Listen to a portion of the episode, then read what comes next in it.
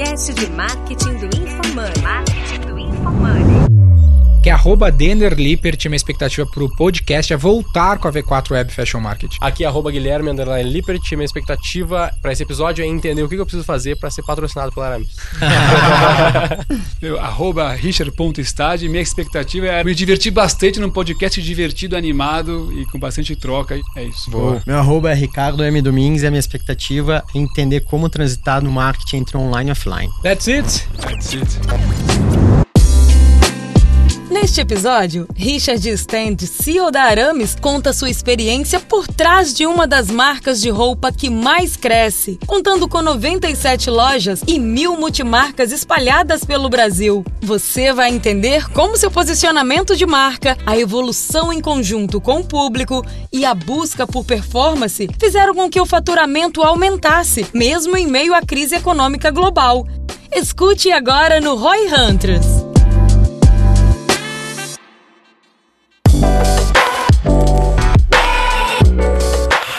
Cara, seja muito bem-vindo, Richard. Só pra gente poder começar, assim, te apresenta, tu tá na Aramis, conta um pouco da tua história pra gente poder começar aí, depois a gente entra nos. Até a Aramis, né? Tem muita gente que, que, obviamente conhece, mas pra quem não, eventualmente não conhece, dá um contexto. É. Puta longa história, hein, pessoal? É. Mas bem resumo, assim, só o Tamini Bill. Cara, eu sou o Rick, mais uhum. conhecido como Rick por todo mundo. Tô na Aramis, vou fazer 15 anos agora, então bastante Legal. tempo aí na transformação do negócio. Estamos com 97 lojas no Brasil, batendo uhum. mil multimarcas também. Então, Legal. Legal. Franco crescimento em posicionamento e capilaridade. E importante falar, né? Casado com a Sara, pai de três. Legal. que também bom. é intenso, vai ter startup, é tocar três filhos também, junto com o negócio, na pandemia. Porra. Então, cheio de aprendizados legais pra gente poder compartilhar aqui com vocês também. Muito, da hora. Muito massa, é, cara. A V4, até no contexto da galera que já nos escuta há bastante tempo, a gente, quando começou, a gente ficou três anos trabalhando só com moda. A gente chamava de V4 Web Fashion Marketing. A gente já começou a pegar uns clientes ali que eram só moda e a gente focou naquele setor porque a gente achava que poderia ser uma estratégia melhor e sendo melhor com a moda, além da moda ser uma, uma, um estilo de negócio que investe muito em marketing, né? Depende a, muito. A tese era boa, né? A é. tese sempre foi boa, porque foi boa. é um mercado muito grande. Criou marca, foi bem legal. E o marketing, ele é uma peça fundamental na indústria da moda como um todo, né? Por exemplo, eu quero ver a tua opinião sobre isso. Muitas vezes as pessoas pensam assim, tipo, uma camiseta, uma camisa, ela é tudo igual, entre aspas, né? A não ser a marca que tá em volta dela. De fato é isso ou não necessariamente? Como que tu vê a visão do consumidor sobre isso? Eu vejo muito o consumidor vendo valor sim na marca uhum. e eu vejo também inovação em tecido. Porque se você pegar realmente camiseta Pima, acho que a maioria acaba fazendo no mesmo lugar. Então, o diferencial para mim tá na modelagem, no storytelling da marca e para mim a marca empresta um valor uhum. de algo que por isso que ele tá usando o azinho. Acho que você é um baita case pra gente. um baita embaixador da marca que viu Sim. valor nessa troca. Eu tava conversando com um embaixador nosso também que falou: assim como eu empresto minha imagem, para a Aramis, a Aramis empresta a imagem dela para mim também. Total. Então eu Justo. vejo muito a evolução da marca e o poder que a roupa tem de expressar uma atitude. Total. E ela traduz isso muito e aí o logo tem essa função também importante de posicionamento e status. Porque senão, realmente, o produto pode ser muito similar. Uhum. Aí olhar para a modelagem e para a inovação de tecido, acho que tem sido os diferenciais que posiciona e o consumidor vê a diferença além do produto por trás por si só. Legal. E aí você começa a ver uma diferenciação entre as marcas. Porque no fim das contas tudo é uma commodity, né? O que diferencia é a história que tu conta em volta dessa é, commodity, né? Eu acho que o legal da moda é que ela é muito democrática, né? Eu, eu acabo não usando muito Aramis ainda, mas eu vou chegar lá. Vamos uh... conversar sobre isso. Talvez o patrocínio seja para mim, então. mas eu, eu vejo que existe muito na moda também outras marcas que eles vão... Tipo, a Aramis é muito essa questão de ter uma marca, de transferência, de seriedade, profissionalismo. Eu, pelo menos, eu leio assim. E aí tu tem outras marcas, não vou citar aqui agora, mas tem outras marcas que elas vão muito pra um lado de tipo assim, não, minimalismo, não importa a marca, é um preto básico e já era. E mesmo assim, por mais que não tenha tanto essa transferência da marca, porque eu tô com uma camiseta que não dá para saber qual marca é, não importa a marca, vamos dizer assim, também tem esse público que prefere esse lado, né? Que não gosta de. Já ouvi muito isso na, na internet, né? Eu não quero ser o outdoor daquela marca, não quero ficar com o login da Aramis aqui, que eu acho muito bonito, mas tem muita gente que não gosta. Né? Então, ao mesmo tempo que tem isso, nenhum é certo na minha Sim. visão, né? Todos eles têm um. É que existe uma lance, acho que de contexto, né, Richard? Até tem que ver como é que foi o caso da Aramis, assim, de. Não sei se vocês começaram com alfaiataria mesmo, aí passaram por essa da marca ser extremamente importante, e eu vejo que tem essa novidade de a galera querer ser mais minimalista, que parece algo mais recente, né? Nessa meio que transformação, assim, do comportamento de consumo. Como que é essa timeline no teu ponto de vista dos bastidores? Realmente começou muito mais tradicional com camisaria, alfaiataria. Uhum. Sabe que é engraçado? Eu tô vendo os números agora. E 2017, tá? Uhum. Aspas recente. A linha de alfaiataria da marca em vendas era só 12% da minha receita era alfaiataria. Uhum. Hoje é menos de 6%. Caralho. Eu brinco que se eu vendesse metade dos ternos que as pessoas acham que eu ainda vendo, até ia ser bom. mas não é realidade. E o que a gente fez muito na marca foi posicionar num casual sofisticado. Uhum. Então, como a gente bebia bastante da vocação que a gente teve de conhecimento, de alfaiataria, essa parte mais exclusiva, mas a gente traduziria para um casual mais antenado. E falando de logo, e é uhum. legal a gente pensar muito em Brasil, né? Brasil é um continente. A gente acaba, às vezes, ficando muito em algumas poucas cidades e falta esse entendimento da capilaridade do potencial do Brasil. Uhum. E aí sim, em muitos lugares, o logo é algo muito aspiracional. Então, como a gente estruturou isso? Uma parte do produto com vermelho, com que é a identidade forte, e uma parte muito tom tom, que é uhum. é quando ela tá lá, mas aparece menos. E Nesse exemplo que tu tá usando, por exemplo. Tipo o que eu tô usando agora. E a gente uhum. percebeu que tem um consumidor que realmente não é o consumidor do outdoor, que gosta do produto e gosta do minimalismo. Uhum. O desafio sempre é na, na, estratégia de sortimento de coleção, capilaridade e alocação, saber entender o perfil do consumidor do lugar e dentro do sortimento da marca direcionar para poder atender esse consumidor. E a gente tem visto muito um consumidor mais minimalista vindo para a Miss, vendo esse produto com tecnologia tecnologia, conforto, qualidade, mais sutil o logo também. Legal. Então é engraçado, a gente vê as duas coisas acontecendo. O logomania estourando e muito a palavra e o logo crescendo e o minimalismo também evoluindo. Uhum. Então acho que a estratégia muito é como trazer o produto para o canal certo, para o público certo. No caso da Aramis, que tinha essa, esse background super mais sofisticado, e agora tem essas coleções quase esporte, né? Que é algo que eu uso bastante, é bem confortável, acho que tem a ver com a pandemia, tem esse contexto também. Como que tu vê, assim, eu fico sempre nessa dúvida no meu business, não tem nada a ver com moda, né? Que é o lance do foco. Então, assim, pô, eu vou ser o cara tradicional, ou eu vou ser o cara com a super marca, ou, ou eu vou pro lance esporte, quase virar fitness, e vejo marcas fazendo isso, às vezes o cara tá numa linha, ele lança uma, uma linha fitness ou uma linha nada a ver com, talvez, o o que era né? o core dela. Como que tu percebe isso? Porque vocês estão navegando em coisas distintas. Recentemente eu comprei lá um costume na Aramis, totalmente diferente de uma camiseta básica que eu também comprei na Aramis, que é com aquele tecido fitness, que eu não sei nem o nome, né? Especificamente, camiseta de academia, sabe? Mas então, como é que é o nome daquele tecido? É. Tem de poliamida. É, que é, parece uma camiseta de academia pro cara usar no dia a dia, super diferente da primeira opção, mas parece que é mais harmônico do que em outros contextos que eu já vi. Como é que tu faz para manter essa harmonia dentro dessa coleção? É interessante, porque o sortimento nosso é realmente grande. Uhum. Então, o que, a gente trabalhou muito? Qual o posicionamento e qual o perfil de consumidor que a gente quer ter com a marca? E aí, dentro desse universo masculino, a gente vê as, as oportunidades e as linhas se conversam. Uhum. Porque você vai pegar um costume com tecnologia de washable que lava na máquina de lavar, primeiro no Brasil, então tem tecnologia. Aí você vai para uma camiseta dessa linha Up, que é Urban Performance, que traz a tecnologia do esporte para a mobilidade do dia a dia e funcionalidade do homem. Legal. Até a camiseta do dia a dia do fim de semana que ele consegue usar. Mas no final a gente está dialogando com o mesmo perfil. Uhum. Só que a gente está atendendo as necessidades do vestuário dele em momentos distintos, mas com a mesma identidade de marca. Legal. E o desafio foi equilibrar esse movimento. Você pegar a base de dados da marca, é muito legal isso. Uhum. Nos últimos quatro anos, o público que mais compra a marca é de 30 a 39. O que mais cresce é de 20 a 29. Sendo que se pensasse em Aramis anos atrás, aquele reminder de uma marca talvez que atendesse os 50 a mais. Então, o trabalho de rebranding que a gente foi fazendo, que era produto, que era importante, uhum. que era o core, comunicação, experiência de loja digital integrando, foi a grande virada que a gente fez para a percepção do consumidor ver, ó, oh, não é que a marca mudou uhum. e está mais moderna? Então foram vários elementos consistentes de construção, que esse é o desafio para mim do varejo, uhum. é a consistência da comunicação, do produto, da percepção, para no final o consumidor reparar que esse negócio está mais moderno. E aí a gente vê na faixa etária, no aumento de base, redução de churn e aumento uhum. de frequência, toda essa estratégia integrada que traduz no PDV e no digital a marca evoluindo. E vocês estão pensando no sortimento de vocês, numa nova coleção. Vocês pensam, talvez, como que eu consigo angariar o cara entre 20 e 29 anos? Qual que é o meu produto de entrada, minha porta de entrada? Nessa fatia de uma audiência maior que vocês já definiram ao construir essa marca? Então existe essa visão, puxa, qual que é a minha esteira de valor em termos de produtos SKUs para os meus públicos?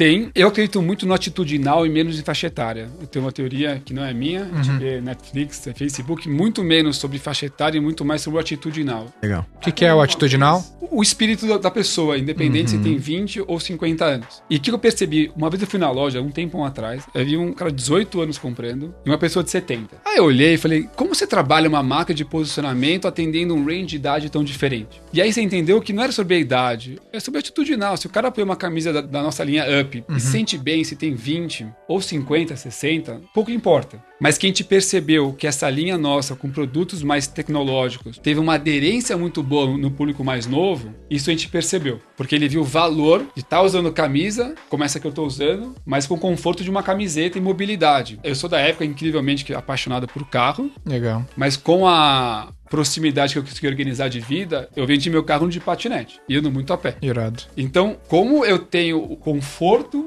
mas a sofisticação numa roupa. E a gente foi entendendo que o homem está evoluindo para isso. E como marca, a gente tinha um espaço de mercado e de posicionamento para atender essa necessidade. E aí o sortimento foi crescendo. E óbvio, com dados e ferramentas que a gente coloca, a gente vai estudando qual é o melhor sortimento, aonde alocar ele e como a gente vai arrumando ele conforme os dados vão mostrando a evolução de marca. Porque a marca mudou muito nos últimos anos uhum. e ela expandiu muito. Então, acertar a coleção, sortimento e marca crescendo nível nacional e ainda mudando o público-alvo, com certeza um dos bons desafios que a gente teve que ajustar para poder continuar crescendo com consistência.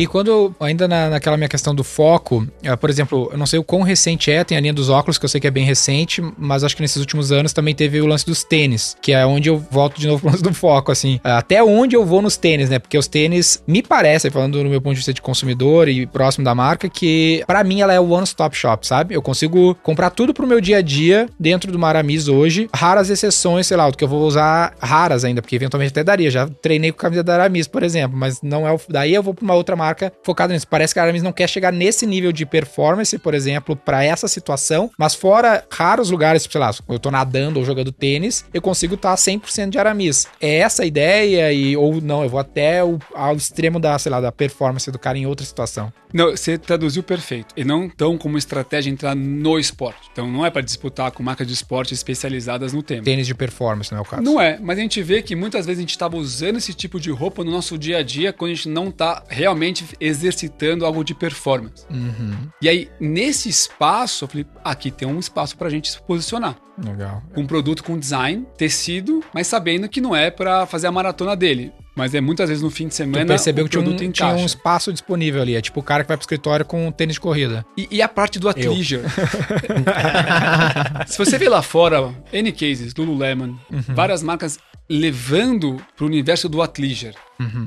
E eu acho que esse espaço é um espaço novo, vem ganhando tração fora, e nosso trabalho foi traduzir esse movimento, aproveitando do rebranding que a gente estava fazendo, beber disso para criar esse posicionamento de lifestyle. Então, quando você pensa em óculos uhum. e aí, ou calçados, a marca ela ganha notoriedade quando ela consegue sair apenas do core dela, que é a, o tradicional roupa. Uhum. E eu acredito muito no conceito de criar uma plataforma de lifestyle para o homem moderno de hoje. É onde a gente tem muito posicionamento de produto e comunicação que a gente está construindo Legal. E aí o óculos é um exemplo de onde mais eu consigo estar tá me envolvendo no universo masculino, num produto que tem relevância tinha espaço no setor. Legal. Uma marca masculina, 100% masculina. Uhum. Até que a gente é a primeira marca só masculina no portfólio deles global, que eles focaram nisso, porque eles viram valor no nosso tamanho de marca e capilaridade. E calçados foi uma baita surpresa também. A gente acabou licenciando a marca e a gente viu o caminho do sortimento que dá para desenvolver e o quanto ele é abrangente. Então, o que, que é Aramis de hoje e o que, que são esses calçados que ajudam a posicionar a evolução da marca, que linka junto com a linha de Urban Performance. Então, a gente foi construindo todo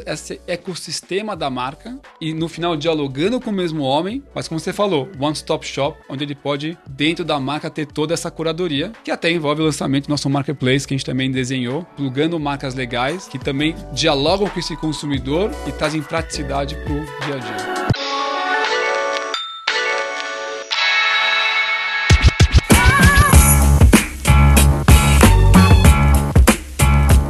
Seria a tua linha de pensamento para decidir não fazer algo, então? É tipo assim. Teoria das restrições.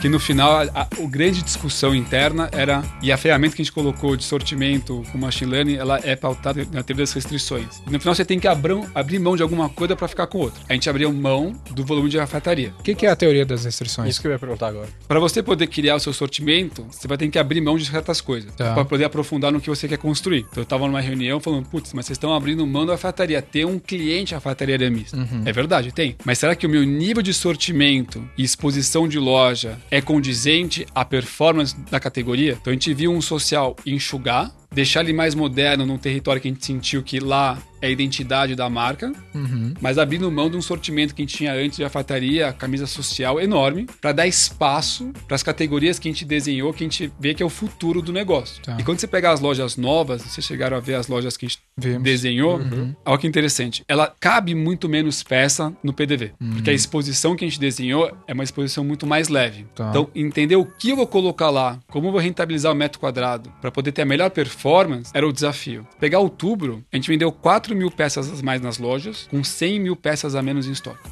Caralho, isso é foda, hein? E, e N pontos em capital de giro, uhum. em tamanho de coleção, em performance da marca e para mim o que é muito importante, na percepção da evolução da marca para o consumidor. Então, a teoria da restrição era o que, que eu restringiria do meu sortimento, ou profundidade, ou tamanho de sortimento, ou categorias, para direcionar numa visão de construção de médio e longo prazo que a marca se posicionou. Então, é abrir mão de certas coisas, entendendo que é o movimento de marca que a gente está construindo para potencializar a performance e percepção do consumidor na ponta. Legal legal. Mas isso não foi então zerar o social, mas sim só dar menos espaço, porque teoricamente o teu consumidor está necessitando menos dessa categoria. É menos espaço, menos sortimento e uma adequação da linha da fataria para linkar com uma linha de urban performance uhum. ou de uma linha tech que a gente tem hoje dentro da Aramis de produtos mais tecnológicos. Então foi Virado. fundir sem abrir mão da linha mas redesenhando o sortimento da linha e profundidade. Olha que interessante que um outro detalhe, eu tava nessa, nesse fim de semana numa imersão do gestão lá do Growth, no, que eu tava falando isso com alguns caras dessa da indústria né, de, de moda, que eles são marcas e fabricantes. Né? E agora tu falou assim, ah, gente licenciou para produção acho que do, do óculos e dos tênis. Eu tenho até mala da, da Aramis, né? Uh, que imagino que não seja produzido por vocês, uh, meio óbvio, mas esse é o ponto. Uh, o que que a marca hoje não produz? Ela só é uma gestora de marca? Como é que é essa linha de construção? Porque fica mais fácil abrir novas categorias bens pelo licenciamento, imagino eu. Como que é esse modelo de negócio no fim? A gente tem uma teoria que a gente desenha tudo e a gente não fabrica nada. E sempre foi uma, um mindset da companhia. Então, ano passado a gente vendeu 2,5 milhões de peças de aramis. A gente desenha toda a coleção e a gente fabrica, isso nem poucas pessoas sabem, 80% do Brasil como estratégia e só 20% fora. Mesmo no licenciamento de Na óculos... Na produção, tu diz? Produz 80% no Brasil. Como estratégia. O que, que a gente licencia, a gente desenha o produto. Mas quando a gente pensou em licenciamento, era para entrar em canais de distribuição diferentes da Aramis. Uhum. Então quando a gente pensa em óculos, Sim, a gente colocou nas nossas lojas. Uhum. Mas até final do ano que vem, a gente vai estar em 3 mil óticas do Brasil. Legal. Então, o licenciamento veio porque o know-how da Derrigo, que hoje faz nossos óculos, uhum e o potencial de capilaridade de entrar em óticas que não é, obviamente, o core da marca para poder aumentar a awareness da marca. Calçados é a mesma coisa. A gente tem nas nossas lojas, tem as multimarcas e lojas especializadas de calçados. Isso tudo vai aumentando a percepção além dos nossos pontos de venda que a gente controla ou a multimarca que a gente não controla, mas a gente tem uma presença é, tá. grande no, no, no PDV. Mas por que que é essa estratégia assim? Quando eu te falo assim, ah, eu, o meu cliente está produzindo e desenhando, ele tem a marca e produz. Aonde isso está certo, aonde está errado? Por que, que vocês optaram pelo caminho que optaram? Como sempre, tudo, tudo na vida, assim, né? não tem foi. certo e não tem errado. Uhum. A gente entende que uma marca evoluindo como a nossa e o sortimento ajustando, teve uma certa hora que camiseta bombou. Camisa voltou com tudo. Se eu fosse dono de uma fábrica, dependendo do shift de mercado ou de posicionamento, eu tenho uma demanda que eu tenho que fabricar para ter eficiência eficiência. Então, na nossa cabeça, não ter a fábrica, mas ter a proximidade com os fornecedores e poder surfar os movimentos que a marca está fazendo no mercado uhum. com agilidade era mais importante na nossa visão do que fabricar e talvez ter uma cap, uma margem maior por ter uhum. de ponta a ponta, mas não ter a flexibilidade de ajuste do movimento uhum. que o mercado estava fazendo Legal. E tecnologia, produtos, tecidos, fabricações diferentes que a gente consegue, com bons fornecedores que a gente tem, Uhum. ajustar essa, esse rumo. Eu vejo que seria muito difícil, né? Não, nem vem um case à cabeça de alguém que faz e desenha e produz, talvez tu saiba, mas acho que os grandes cases do mundo não, não fazem isso, né? Eles são gestores da marca, né? Tem sim as fábricas com marcas próprias fortes, Uhum. mas se pensar em cases globais, é muito mais Os grandes cases da moda são mais nessa linha, né? a gente cuida do design, do Da- posicionamento do marketing, é uma empresa de marketing, no fim das contas. e produto. E distribuição, né? Também. Marketing, produto, distribuição. É isso. Que é tudo marketing pra mim. Não, porque o trampo é, é muito diferente, né, cara? Tu pensa assim, porra, eu imagino, né, ca- fabricar uma camisa deve ser diferente da máquina que fabrica calça, tá ligado? Aí o cara, porra, estão fabricando uma. Comprar qual máquina? Capex, investimento. E é diferente do cara que tá se ligando na tendência, na construção da imagem, no rebranding, no varejo, no atacado. Nesse trabalho de, pessoa, de né, marketing cara. é, é muito diferente da indústria, né? Do cara que tá lá focado numa indústria, no peão, sei lá, no cara. Tipo de profissional, toda a gestão me parece muito distinta do que da, da gestão da, entre uma, um outro, Eu- um caso e o outro, né? Eu acho que isso entra no foco que tu falou lá. Às Isso vezes é foco, pode parecer falta de foco isso, né? Porque é, é muito, é 8 ou 80, assim, é muito diferente na minha cabeça também. E eu vejo uma galera perdendo energia com isso aí, complica bastante. E, e qual que é a diferença, assim, de dar. Tudo é licenciamento? Co- co- Como que o licenciamento entra na história? Licenciamento hoje é óculos e calçado. Uhum. Todo o resto a gente desenha a coleção, fabrica, manda pro nosso CD e de lá a gente distribui para todos os nossos canais. Só pra gente explicar bem pra quem talvez não conheça. Lógico. O que é exatamente o licenciamento? Como funciona isso? O licenciamento, no caso, é quando você tem uma empresa que tem todo o know-how de fabricação, fabrica, a gente vende nos canais próprios e nos canais deles, e a gente fica com um percentual de royalties sobre a venda do produto. No caso, quando a gente desenvolve o produto e a gente distribui, a gente compra o produto, põe nossa margem em cima e fatura para os nossos canais. E nos royalties, é tudo feito por eles, então o produto não passa no meu CD. Eles são Eles são distribuidores. distribuidores para os canais próprios nossos e ou terceiros que não são relacionados a aramis e a gente fica com um percentual do royalties da venda desse produto. Então é uma diferença grande no final. E o licenciamento é uma parte pequena do negócio hoje. Hoje é uma parte pequena do negócio. E a Mas intenção é crescer? Como que tu vê essa, essa vertical de crescimento? eu gosto muito de entrar em categorias que não são core da marca, que é bom ter um parceiro que tem o know-how do produto, do desenvolvimento e que a gente coloca a nossa área de design e de produto para Uhum. traduzir o que que isso é uma aramis. Até a distribuição, né? Porque eu imagino que óculos, a distribuição é outra, que tu não tá acostumado, não é o teu player varejista lá, né? Não, tanto é que o óculos, o que vem para nossas lojas, vai pro meu CD em Vitória e lá eu distribuo, e o resto vai direto do CD deles para as óticas do Brasil e eu pego um percentual da venda do, do selling deles.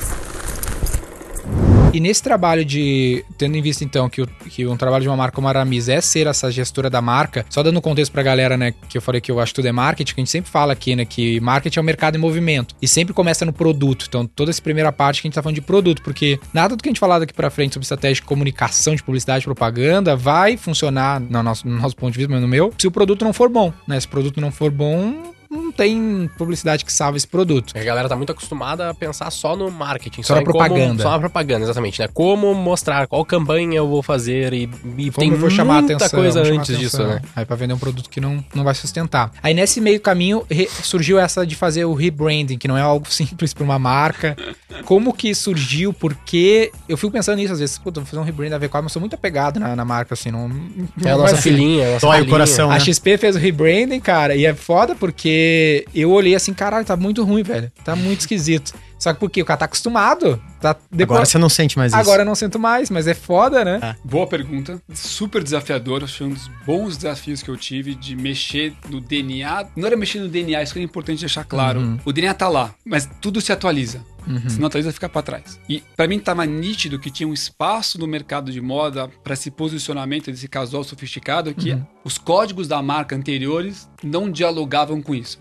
Tá. E acho que um desafio grande, pra não parecer esquizofrênico, Aham. é o produto, a experiência de loja, o layout, a comunicação tá falando a mesma coisa. Então, quando você começa a mexer nisso, você começa a mexer em, em certos detalhes da, da coleção. Uhum. Mas se você não alinha isso tudo, o consumidor não percebe isso. Difícil mexer em rebranding quando a empresa vai muito bem. Sempre dá aquele receio, puta, será que eu exagero minha mão e, e faço um full potential? Aham. ou eu vou mais gradativo. Até a pandemia, e tô falando de 19, melhor ano histórico do negócio, até março de 20, também na sequência, mexendo-se na marca, mas não, a frase que eu gosto muito é be bold, sendo audacioso. Veio a pandemia. Mês de abril, caiu 93% do faturamento. Cara, Mês de maio, caiu 85%. A real, eu fiquei puto. Porque eu tinha uma teoria: nada que eu fizesse na companhia levaria ao extremo dela poder quebrar. Aham. Nunca. Mas veio um cenário global totalmente adverso. Que azar, hein?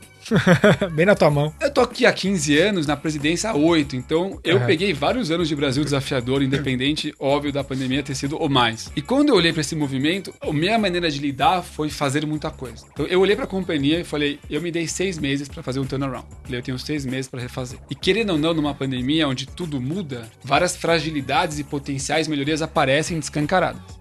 Eu olhei pra todo esse mapa e falei, vou fazer tudo ao mesmo tempo. Eu mexi em posicionamento, mexi em sortimento. A gente contratou umas 40 pessoas na pandemia para refazer a área digital, a área de tecnologia, área de growth, a área de e-commerce. A gente mexeu layout de loja, ferramentas para fazer sortimento. Então, já que, eu usei muito essa frase, já que eu tô fazendo isso, eu também vou fazer aquilo. E aí, uma hora me deu um estalo que eu falei, se eu fizer isso tudo ao mesmo tempo, e eu vou ser sincero, é fogo no parquinho em todas as áreas. Aham. Chega uma hora que você fala, acho que eu exagerei, cara. Tem fogo pra tudo que é lugar. Eu tava tão confiante que esse movimento de marca era o caminho óbvio, hoje fácil falar óbvio, na hora não tão fácil falar óbvio, Aham. que pra mim eu tinha que fazer esse movimento. E que momento bom pra poder fazer quando tá tudo indo tão desafiador. Tem uma frase do CEO da Votorantim Cimentos que falava: "Faz as perguntas difíceis quando tá indo tudo muito bem, pra não ter que fazer elas quando tá indo tudo muito mal". Aham.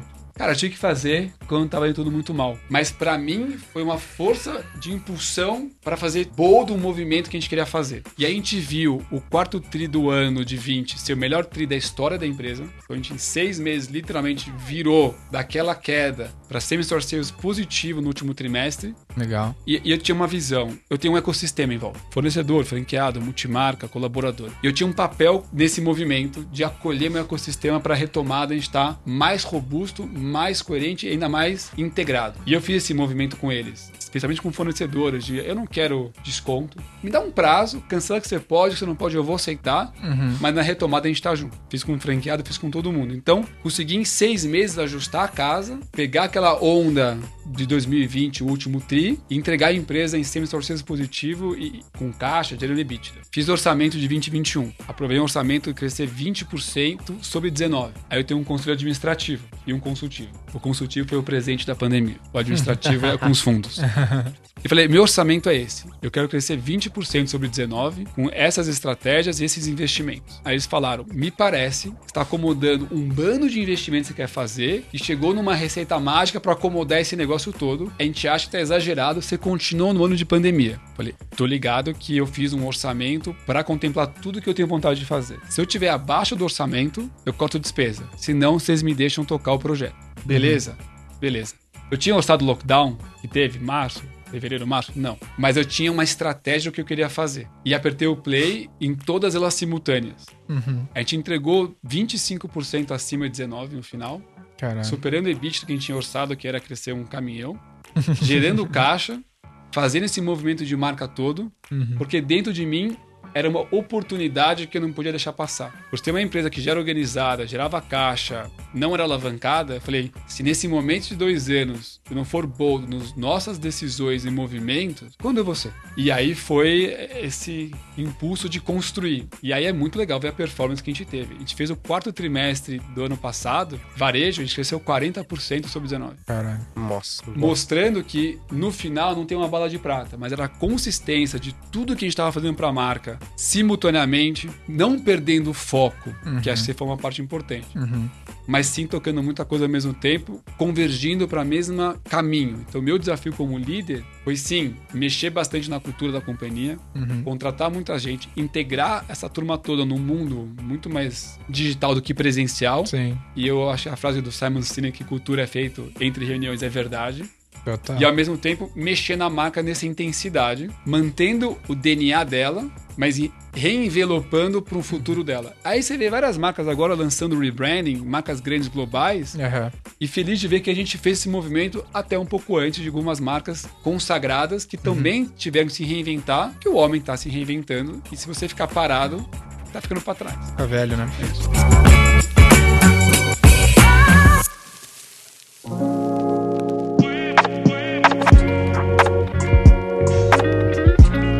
Foram poucos casos que a gente, a gente tem muita, muita empresa lá na V4 e foram poucos casos que a gente viu da pessoa socar o pé no acelerador na pandemia e muita gente, a tendência foi, cara, vou tirar o pé aqui, vamos ver qual vai ser e se esconde, sabe, embaixo da mesa. Isso, é isso foi pelo jeito, bem o oposto do que vocês fizeram. Isso faz parte da cultura, já é algo tradicional. Não passou na tua cabeça de, cara, não, vamos segurar aqui e ver qual vai ser daqui dois anos. Como que tu vê isso? Por que, que isso aconteceu dessa maneira? Por que, que não acontece em outro cenário, assim? Eu sei que é difícil dizer, mas acho que o teu exemplo é um bom exemplo pra, pra galera se inspirar eventualmente. Cultura. Uhum. Quando eu me pergunto o que, que é o perfil da pessoa que trabalha na Aramis, quem é o colaborador da Aramis? Uhum. E eu cheguei minhas palavras mágicas. Gente do bem, e para mim isso é importante. Inquietos por essência. Uhum. Questionadores, mas com humildade em como se questiona. E com uma veia empreendedora de entender que a gente está muito longe de onde a gente vai chegar com esse negócio ainda. Legal. Então, essa alma de startup, um legado por trás, com uma gestão horizontal, uhum. dando autonomia para as pessoas realmente produzirem e co-criarem a companhia. Legal. E aí, para mim, foi esse, eu acho, o nosso grande diferencial. Quando eu fui ver, a gente tem 56 projetos simultâneos rolando. Uhum. Uma empresa de moda, ter 56 projetos rodando, as pessoas acham que a gente é até um pouco maluco. Porque no final, não é sobre fazer uma roupa bonita e colocar na loja. Isso é varejo antigo. Uhum. É sobre como você constrói a companhia para ter agilidade da mentalidade, entender que o mundo está mudando. E não é sobre saber o caminho, mas ter a agilidade de ajustar o rumo da companhia numa velocidade coerente e consistente. Legal. E é isso que para mim é um dos valores que a gente entrega. Pô, a gente pode falar de metaverso, de uhum. como as marcas estão indo para esse universo. Vai funcionar? Não vai? Cara, ninguém sabe ainda. Sim. Mas tá testando, tá ágil, tá com tema quente sendo discutido internamente para testar caminhos, uhum. é isso. Então, para mim, é mentalidade. É uma tá. mentalidade inquieta que quer inovar e quer pensar fora da caixa. E se não tem esse perfil, não se adequa a Aramis. Legal. Porque tem uma teoria dos sistemas complexos. Tudo é um sistema complexo. E a Aramis, por ter 26 anos, ela teve vários sistemas. E o desafio é você quebrando esses sistemas. E eu sinto que a gente quebrou um sistema da Aramis um pouco mais tradicional de alguns anos atrás, com uma mentalidade muito mais dinâmica. Esse sistema se autorregula. Como ele se autorregula? Com as pessoas certas, que é a parte fundamental, e quanto a cultura da autonomia que as pessoas têm em se desenvolver e, e tocar os projetos dentro de casa. Então, eu faço onboarding com todo mundo que entra, tirando o vendedor de loja, uhum. que aí ficaria um volume Viável. muito grande, eu faço com todo mundo que entra. One on one ou. One on one, eu faço questão. Uhum. Eu tenho meia hora com todo mundo quem. Porque eu preciso entender, e eu acho que eu tenho um time de talent muito bom, uhum. que tem uma boa mão de contratação. Mas cada tamanho da empresa precisa de um CEO diferente. Por estar 15 anos na Aramis, eu, eu, já vi que ela precisou de CEO diferentes. A gente tem dois caminhos. Ou a gente se transforma para o CEO que ela precisa, ou sai da cadeira. Que você não é mais a pessoa certa. E hoje eu me vejo numa posição muito mais de, como até o Simon Sinek fala, CVO, uhum. de trazer visão e facilitar meu time para que eles possam produzir, do que arregaçar a manga e fazer tudo do meu jeito. Irado. E não é óbvio essa transição de mentalidade e não é óbvio executar porque depende de uma densidade de talentos boa na companhia para você não perder a mão. Sim. Então, acho que essa evolução cultural e essa quebra de um sistema tradicional para um sistema complexo, mais dinâmico e horizontal, foi um dos maiores facilitadores para pegar esses últimos dois anos e realmente reconstruir um negócio que ia bem, Sim. mas entregando um crescimento muito maior que ele tinha até então. Esse lance que tu falou no negócio que cresce muito, o lance que a gente vivencia mu muito lá, que é as pessoas conseguirem acompanhar esse crescimento da empresa, porque a empresa Aramis de 2019 versus Aramis de 2022, ela é outra empresa no que ela cresceu, ela literalmente virou outra empresa, outra necessidade, e a pessoa precisa acompanhar esse ritmo. Então, putz, o negócio cresceu três vezes, quatro vezes na XP, semelhante pra caralho. Uh, vira outro business, velho. É um três vezes maior, é, necessita de outro cara. Uh, mas como é que tu faz com o time, por exemplo? Porque a maior parte das pessoas não conseguem evoluir nesse ritmo. Esse é um baita desafio e é uma verdade. Você pegar a Aramis de dois anos para cá, ela mudou muito. E, anos também anteriores. Uhum. Então acho que tem duas coisas. Primeiro, tem uma frase, eu, eu adoro frase, tá? Eu, minhas, eu preciso criar minhas frases e colocar no meu Instagram essas faz, coisas. Faz tá? aí, que, faz aí que vai, vai dar corte pra caralho. Mas é eu adoro minhas frases. E tem uma frase do VP da Patagônia de RH que fala: It's not about culture fit. It's uhum. about culture ed. Então não é contratar as pessoas que encaixam na cultura de hoje. É contratar as pessoas que vão te impulsionar para a cultura que você está construindo para amanhã. Legal. E esse eu acho um bom desafio para dar dinamismo. E é uma empresa inquieta. Por isso que eu falei, o, o segundo valor, primeiro é do bem. Uhum. O segundo é inquieto. Porque se você não for inquieto. Não adapta numa cultura de growth, né? Não vai adaptar. Uhum. E aí é a história do sistema complexo. Se não adaptar, não fica. O que não pode acontecer é vir um volume de pessoas não inquietas que começam a, a, tirar o nível de pace da companhia e quando você vai ver, você não está mais naquela velocidade. Ao mesmo tempo, e a gente viu, e burnout é um tema relevante que a gente tem que debater. E aí acho que vem a resiliência de maratona. Uhum. É como você continua correndo com a mesma intensidade, queimando menos energia no processo. Legal. E eu acho que isso é a maturidade de uma companhia. Eu vi o momento nosso de transformação, era muita energia para fazer isso. Obviamente, impossível você manter essa consistência se você de alguma maneira não tem a resiliência no processo. Uhum. Então, o que eu vejo na Aramis de hoje, dois anos atrás, é uma consistência de continuar nesse ritmo, mas despendendo menos energia no caminho, e acho que aí vem a eficiência. Aprendendo também no caminho. Pessoas. E, e aí você vai organizando a casa, vai tendo novos problemas. O que é bom. Os problemas são os velhos problemas. Os novos são ótimos. Isso é a parte boa. E para mim, eu tava ontem debatendo e com um gamer, uhum. a gente pegou um gamer para falar sobre NFT metaverso e, eu vi meu time de tecnologia, meu time de comunicação, nossa agência num debate super mente para frente. Por quê? Porque a gente tem as pessoas inquietas dentro que estão se provocando e entendendo os caminhos e como uma marca do tamanho da nossa se permite hoje testar muitas coisas que antigamente, ah, não, mas eu tenho tantas lojas desse tamanho, por que eu vou testar? A pergunta é, por que eu não vou testar tendo esse tamanho? Legal. Então, para mim, tudo volta nessa mudança de mindset.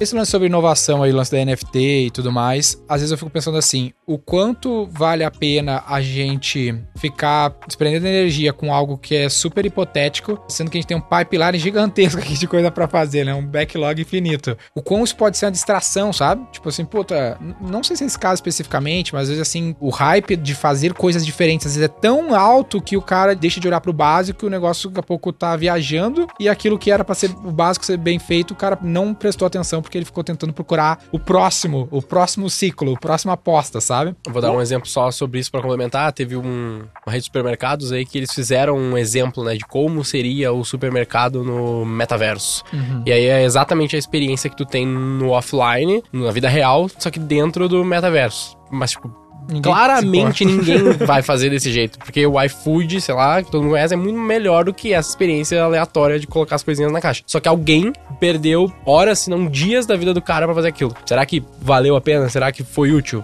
É. Acho que entra na mesma dúvida, né? A gente debate muito isso, ainda mais nesse trabalho de rebranding de posicionamento, tem muita coisa importante para fazer, uhum. arroz, feijão, que gera muito valor. Então, o que a gente tem testado dentro de casa? E aí envolve um pouco divisão de times. Tem uma turma quebrando a cabeça em what's next, mas, de novo, o desafio é quanto de tempo e quanto de dinheiro você vai colocar nesse negócio. Mas tem testes interessantes para fazer. Uhum. E acho que essa é a mentalidade de testar pequeno e testar coisas legais, talvez não construir a loja e todo esse negócio, mas uhum. lançar. Em breve teremos novidades. é. Adianta aí, pô. Março tá aí, cara. Produtos interessantes que testem e mostrem para onde está o mindset da companhia uhum. como visão, sem perder. Que a gente tem uma tese do que a gente está construindo de comunicação e marketing, que para mim é o grande gol nosso. E ele é grande, ele é complexo. Então a gente tem que pôr isso de pé, tem toda a parte dos outros projetos e tem uma pincelada nesse mundo. Eu acho que tem que equilibrar para cada companhia esse equilíbrio de pizza. Uhum. Quanto tempo, recurso, pessoas eu vou colocar pro mega inovação, pro arroz e feijão e pro próximo ano onde eu quero chegar. E acho que Sim. esse equilíbrio e acho que tem o skill das pessoas certas para cada um desses projetos. Uh, acho que é por isso que as grandes empresas, até te acho uhum. que é provocação muito boa aí, Dani, uhum. acabam criando uma célula de inovação, né? É, é tipo para blindar, né? blindar aquele time para pensar o futuro, né? Uhum. E eu acho que é daí, é, é uma aposta que a empresa faz ela é sempre probabilística. Uhum. Mas até pegando o view ou o framework do Jeff Bezos, é uhum. dali que vem as grandes pernadas da empresa no futuro, né? Uhum. É dali que você consegue, talvez,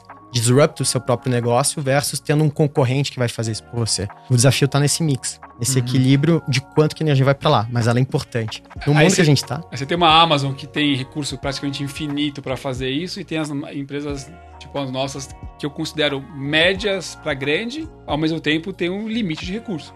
Esse equilíbrio ele é complexo. Maravilhoso poder montar uma estrutura apartada de inovação. Quantas empresas conseguem fazer isso? Não são tantas assim, pensando em middle market. É Então, isso, é isso. como a gente faz esse equilíbrio? E essa é uma provocação que não tem resposta certa, e acho que tem maturidade e momento da companhia, mas se de alguma maneira a gente não tá pensando um pouquinho pra frente, além do um, dois anos, alguma hora você vai ficar pra trás. Ou você vai sempre lançar depois de- dos peers do seu mercado. E também lançar muito antes não é muito bom às vezes. É. Tem várias tentativas muito antes que, na Exemplo verdade, desse mercado que o Gui falou aí.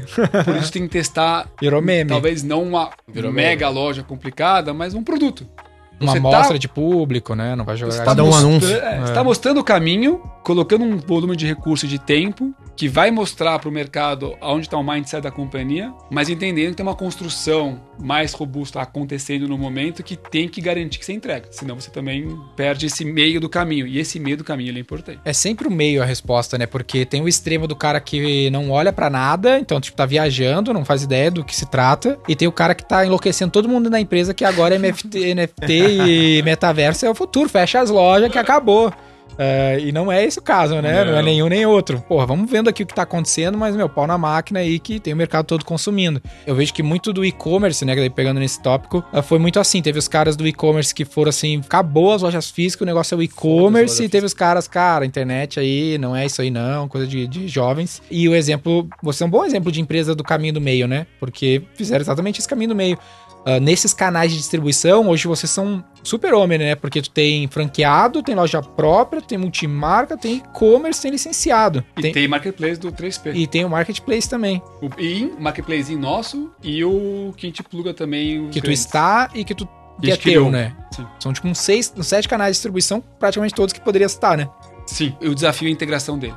Uhum. Então, o que, que a gente viu? Quando a gente vê esse crescimento nosso, eu acho que 40 é um número até alto, a gente vai até divulgar em mercado isso, porque é, é um semi-store de quadrimestre robusto. Ele não veio de um canal. Ele veio do meu vendedor, bombando no código do vendedor, trabalhando a, a sacolinha. Ele veio da Aramis em casa. Ah, tem com- mais isso tudo ainda, que é detalhezinhos, né? Tem do shipping das lojas, que isso ganhou autonomia. Tem o picape, quer dizer, ele veio da integração. E talvez alguns anos atrás a gente achava que o cliente do digital, o cliente do físico, ele eram diferentes. E talvez ele até poderiam ser diferentes. Não é mais a realidade. A pandemia, ela, na minha opinião, ela não é que ela ah, mudou o hábito de todo mundo. Não, acelerou o hábito que provavelmente ia acontecer em cinco, aconteceu em dois. Uhum. Mas o segredo pra mim tá nessa fusão dos canais. E como você leva a experiência do físico humano, que é onde a gente tem o nosso acho que maior vocação. A gente tem um NPS de loja de 84, 86, alguns canais. Uhum. Ele é alto, porque porque a conexão humana é o grande diferencial. Como eu levo isso pro digital e como eu bebo do digital na análise de dados, de performance, de perfil de consumidor e levo isso pro físico para o vendedor poder se relacionar melhor. Então Legal. acho que o grande desafio foi a, a fusão disso. E a fusão tá a potência.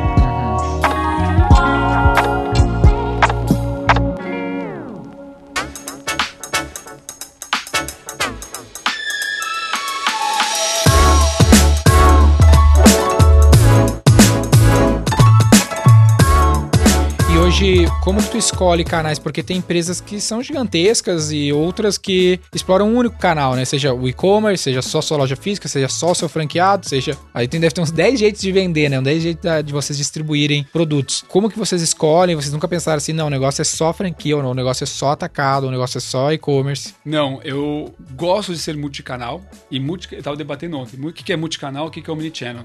S- São coisas diferentes. Aham. Eu gosto de ser multicanal. Eu gosto de ter minhas lojas próprias e eu sou fã de próprio. Acho incrível o canal de franquia, como o poder de levar, assim como vocês fazem muito bem pra mim, o DNA da marca a nível nacional. Sim. E eu acho maravilhoso a capilaridade de um canal de multimarca que leva para cidades pequenas que provavelmente a marca não chegaria com uma monomarca. Você pode enxergar canais como um conflito, ou você pode enxergar os canais como o grande potencial de percepção de marca Uhum. e de capilaridade de, de chegar no Brasil profundo. Então, eu sempre acreditei muito no poder dos canais. O desafio tá em como esses canais ganham potência e não conflito. Legal. Então, o pricing point da franquia multimarca é o mesmo preço. O e-commerce a gente trabalha o mesmo preço. Então, a gente teve alguns desafios para o canal ter potência de integração com menos conflito. Porque conflito sempre vai ter. Sim. Por isso são canais. Sim, sim. Então, para mim, sempre foi esse equilíbrio E alguns produtos direcionados para o canal de atacado, porque a gente sabe que é um produto que precisa para o canal. Uhum. Alguns produtos direcionados para lojas monomarcas, porque a gente sabe que constroem e tem espaço para o pricing do produto. E quanto mais você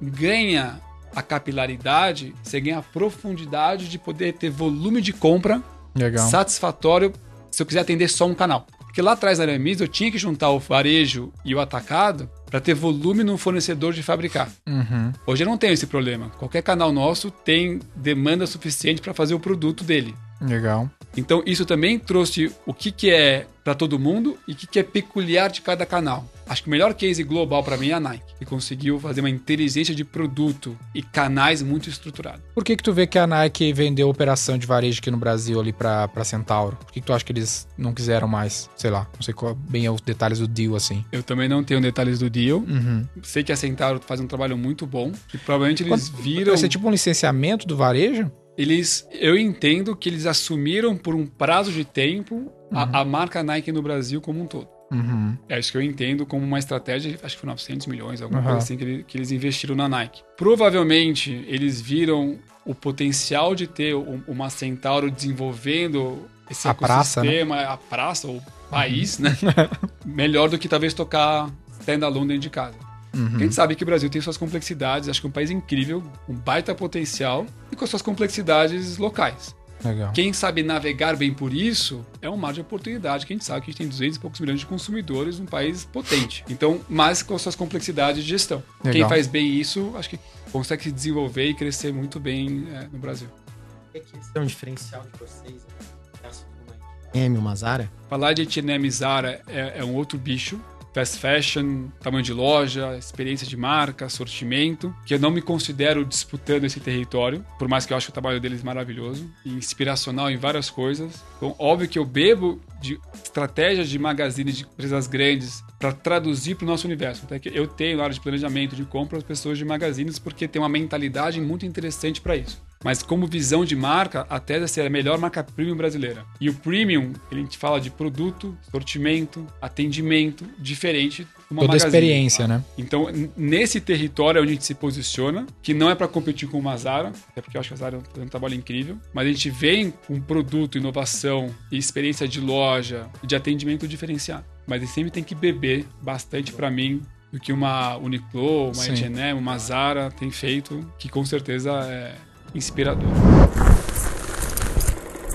E quando o cara tá nos ouvindo aqui e ele tá pensando em abrir multicanais, e a primeira dúvida do cara vai dar merda, o cara que tá me comprando no B2B vai querer que eu acabe com o meu e-commerce ou com as minhas lojas próprias. Como que tu começou a dar esses steps assim nesses canais que são mais conflitantes diretamente, como o e-commerce versus o, o atacado ali? A gente começou muito com o atacado uma uhum. estratégia lá atrás, 95, eu tô falando. Uhum. E a, o varejo físico era muito mais um showroom. As lojas próprias, no caso. Uhum. Do que pensar no canal de varejo como um canal de negócio. Vamos lá, de 95 a, a 2000. Eu entrei em 2007, uhum. faz tempo isso. Uhum. Eu acredito muito no poder do varejo. Uhum. Então eu já fui insistindo muito e abri muita loja própria. Franquia foi uma excelente consequência do mix entre os dois canais. Então eu tinha espaço para capilarizar mais a marca com monomarca e eu tinha o entendimento do Brasil Profundo de multimarca onde caberia uma boa franquia nossa.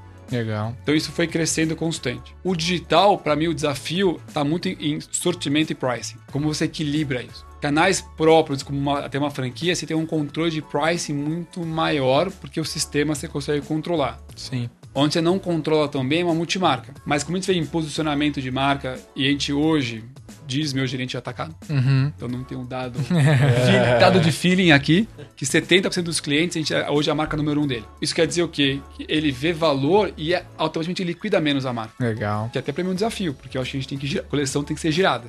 Legal. Então é muito mais uma conscientização do multimarca. Meu, não vender depois de um ano, liquida e compra coisa nova, que eu acho que é, esse giro é importante. Mas sim, para mim é um excelente desafio como você equilibrar. E nascer bem é importante. Para mim, você tem que ter um negócio que todos os canais tenham rentabilidade. E aí vem muito da história de margem bruta e markup. Quanto de margem bruta você tem, quanto de markup você consegue colocar e quanto de gestão da marca você tem para garantir que esses canais tenham uma boa rentabilidade. Legal. E aí que a gente olha bastante na, na, na companhia, para garantir que todos eles no final a marca seja rentável. Se ela é rentável, Sim. entrega bem produto e tá crescendo como visão de marca, ele vai postar mais na gente. E a gente tá vendo isso agora no crescimento do canal de multimarca no ano desse. Segue crescendo. A gente tá fazendo 50% de crescimento nos mesmos clientes. De a gente se- cresceu 30%. Same-store sales, tipo... Se- Semi-store sales. É, esse é muito foda. E é incrível o número. Total.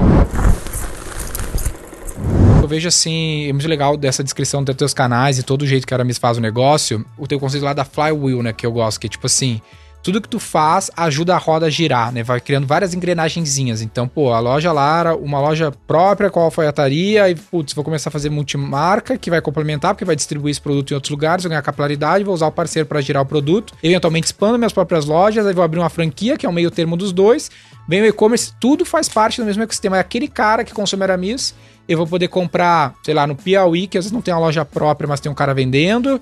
No meio do caminho eu posso comprar no e-commerce, eu vim na loja própria aqui do Iguatemi. Ajuda que esse cara seja atendido em todas as pontas. E o oposto é o cara, não, eu vou fazer o e-commerce.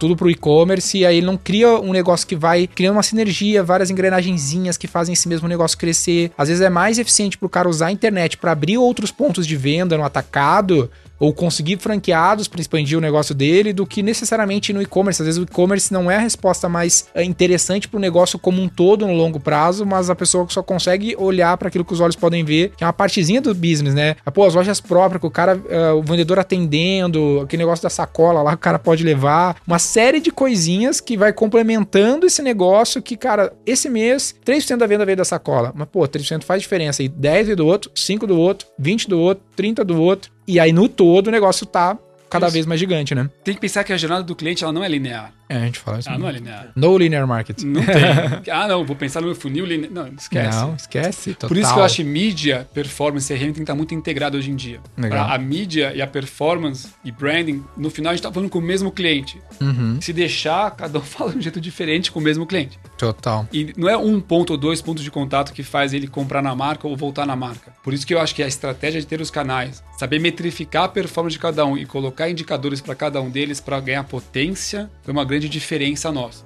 Legal. Porque no final é transparência de dados Uhum, e treinamento e cultura do time de implementação. uhum. E aí a gente viu uma marca que era bem menor no digital pré-pandemia e pouco integrada de código vendedor para o que se transformou hoje. E para mim isso foi um dos grandes é, aprendizados que impulsionou muito o negócio hoje em dia. Por que a gente cresceu tanto? Porque todos os canais cresceram. Legal. Se dependesse de um canal só, Não teria crescido, cresceu. Hoje o teu forecasting, por exemplo, quando tu apresentou lá pro teu board lá 30% de crescimento no ano, ele vem assim, ó, quero crescer 30%, então são X milhões a mais, exemplo, X peças, e tu distribui isso por canais. Eu espero Sim. que venha 5% desse canal, 10 daquele outro, 20 daquele outro, porque pra te fazer esse growth com um único canal, provavelmente seria muito mais difícil, né? sim, cada canal tem a sua peculiaridade e, e o espaço que a gente enxerga que ele tem de crescimento. E a gente pegou o orçamento em ser colaborativo.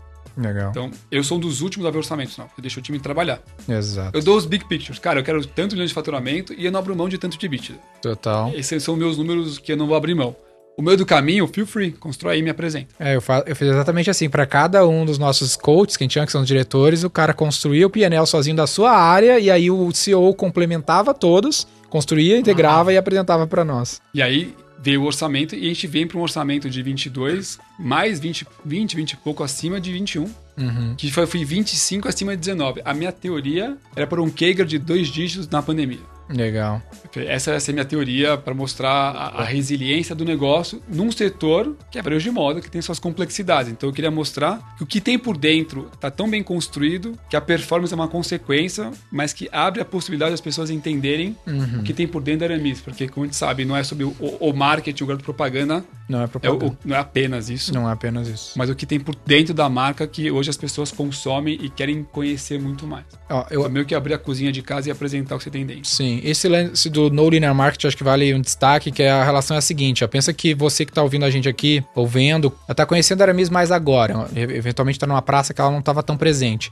Aí tu passou a seguir o Richard, passou a seguir o Denner, tá acompanhando a marca, aí eventualmente tu, porra, preciso comprar camisa, velho. Aí tu entra no Google e vai botar lá camisa, comprar, aí vem o anúncio da Aramis, tu clica e compra. O Google vai dizer que tu comprou por causa dele. Sim. Mas foi por causa desse podcast, ou foi por causa do conteúdo que tu seguiu do Richard, ou por causa do conteúdo que tu seguiu do Denner? É difícil essa atribuição, né, de canal. Da Só o last click não dá pra contemplar. Porque se tu não tivesse vindo no podcast nesse caso, ou não produzido conteúdo na rede social, o cara não teria lembrado da marca na hora de buscar no Google. Se não tivesse feito isso, o ROI do Google teria caído. Fora É a quantidade de gente que já conhece, já, já quis comprar, não comprou ainda, e ouviu esse podcast e vai falar, da hora. Porque tu não sabe qual gostei. que é o Esse aqui é o meu primeiro que eu vou a gente não sabe qual que vai ser o last click. Como que tu gerencia isso hoje, por exemplo? Porque. Por que eu tô falando isso? Eu sinto que tu tem uma consciência alta sobre isso. Tem muito gestor que ele tá olhando só para last click. E ele não entende o- a construção desse, desse cenário no longo prazo para fazer essa flywheel girar como tá girando no caso de vocês. Como que tu cobra o time? Tu quer ROI no curto prazo ou tu entende que existe uma composição desse mix de marketing, né? É muito interessante, aprendi pra caramba em dois anos. E quem olhar só o leste e olhar um, ah, o meu ROAS é tanto e acabou, você não tá Aham. vendo, primeiro, qualidade da base.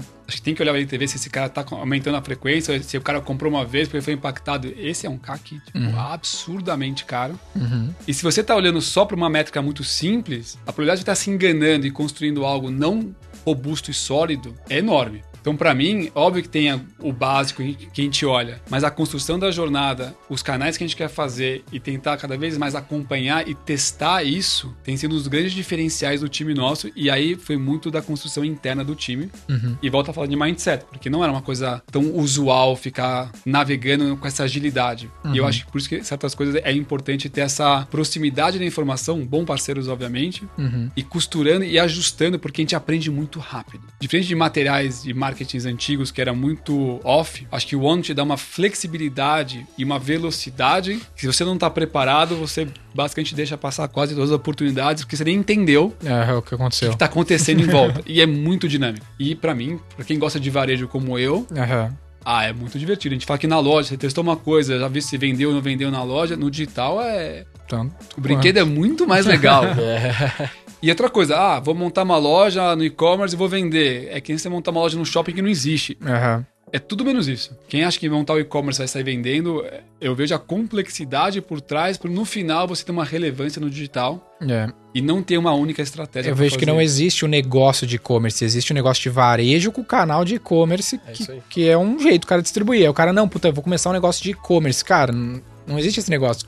Esse negócio de varejo. Se tu, tu sabe operar o business de varejo, o cara nem sabe o que tá vendendo, não sabe desenvolver produto, se for por causa da indústria, não, eu vou comprar vou vender, mas daí. Varejo multimarca é outra parada, cara. Tu vai ter preço, ter que comprar em escala, porque se ter preço, tá competindo com o Brasil todo. Não é tão simples, não é só botar uma lojinha no ar. Fora tráfego, fora o X, fora marca, fora tudo isso. N ferramentas para poder agilizar, logística, saque, Vixe, porque nem quando você nessa cresce, parte. é, nem Mas sabe qual que é o lance legal, né? Ah, São quantos anos de Aramis que ela existe? 26. 26, né? O legal de uma Aramis, dentre outras empresas, própria XP ou a V4 aqui, é o tijolinho sobre tijolinho, sabe? É tu empilhando. Tipo assim, não é assim, não é, cara, não tô dizendo pra ti que tu não vai conseguir fazer esse negócio, mas tu tem que entender que ele tem que ir melhorando. Então, pô, imagino que um dia na Aramis a logística foi uma puta pica, entendeu? Aí os caras conseguiram resolver, tem CD, hoje tá rodando lá e nem vão tocar nesse assunto, logística tá resolvido. Mas foi um tijolinho. Aí, beleza, agora o tijolinho do multimarca, agora o tijolinho da franquia. Outra pica gigante, coffee, lei específica pra esse canal. Aí foi, aí puta, beleza, agora tijolinho do e-commerce. Hoje a Aramis é um negócio Licenciamento. Licença, hoje a Aramis é um negócio, uma torre gigantesca de vários tijolinhos que foram colocados ao longo dos anos. e Eles estão sempre sendo restaurados, né? Porque não, senão ele, ele deprecia. ah, e total. pra ser esse castelo que ele é. Então, não é à toa que. a gente eu- chega na conclusão, então, que são vários tijolinhos e a Aramis é uma pirâmide. Não, não, não. Pirâmide não. Não, não, não é assim. Skyline. É. Mas eu concordo com você. É... Eu e minhas frases, eu, eu Aham. adoro minhas frases. Einstein dizia, tempo é relativo. E acho que um dos maiores aprendizados pra mim é entender o tempo. Que certas horas é, é um tijolinho por vez e, e parece que é uma eternidade, mas no final não é uma eternidade. Por isso que no final, acho que um, um bom aprendizado da pandemia é curtir mais a jornada do que o final. Porque não Legal. tem fim. O melhor remédio pra ansiedade é o planejamento de longo prazo. Segura Ah, essa. E, e curtir o que você tá fazendo. E no final, você tem que curtir o que você tá fazendo. Você uhum. tem que chegar de manhã e tá, puta, tá feliz de estar tá fazendo o que você tá fazendo. Todo mundo tem dia difícil, todo mundo tem. Tem hora que você fala, puta merda, tá sou um fracassado. Dorme, acorda e faz de novo. E nunca negligencia o que você sabe que você precisa fazer e você simplesmente não faz. Minha teoria é, eu posso errar muito. Uhum. E eu erro. Agora, eu nunca negligencio o que eu sei que eu preciso fazer e não faço. E aí, acho que pelo menos você tem essa consistência e construção, é, é isso. E às vezes é um tijolinho por vez, e às vezes é dois passos para trás, para dar depois dois para frente, e ter humildade desse movimento. Porque certas horas você quer estar em certo lugar, mas como você falou, eu tive que olhar para outras coisas, dar alguns passos para trás, reorganizar, para depois dar alguns passos para frente com mais consistência. Legal. E varejo, para mim, é pautado em consistência, o que é difícil construir. Muito foda.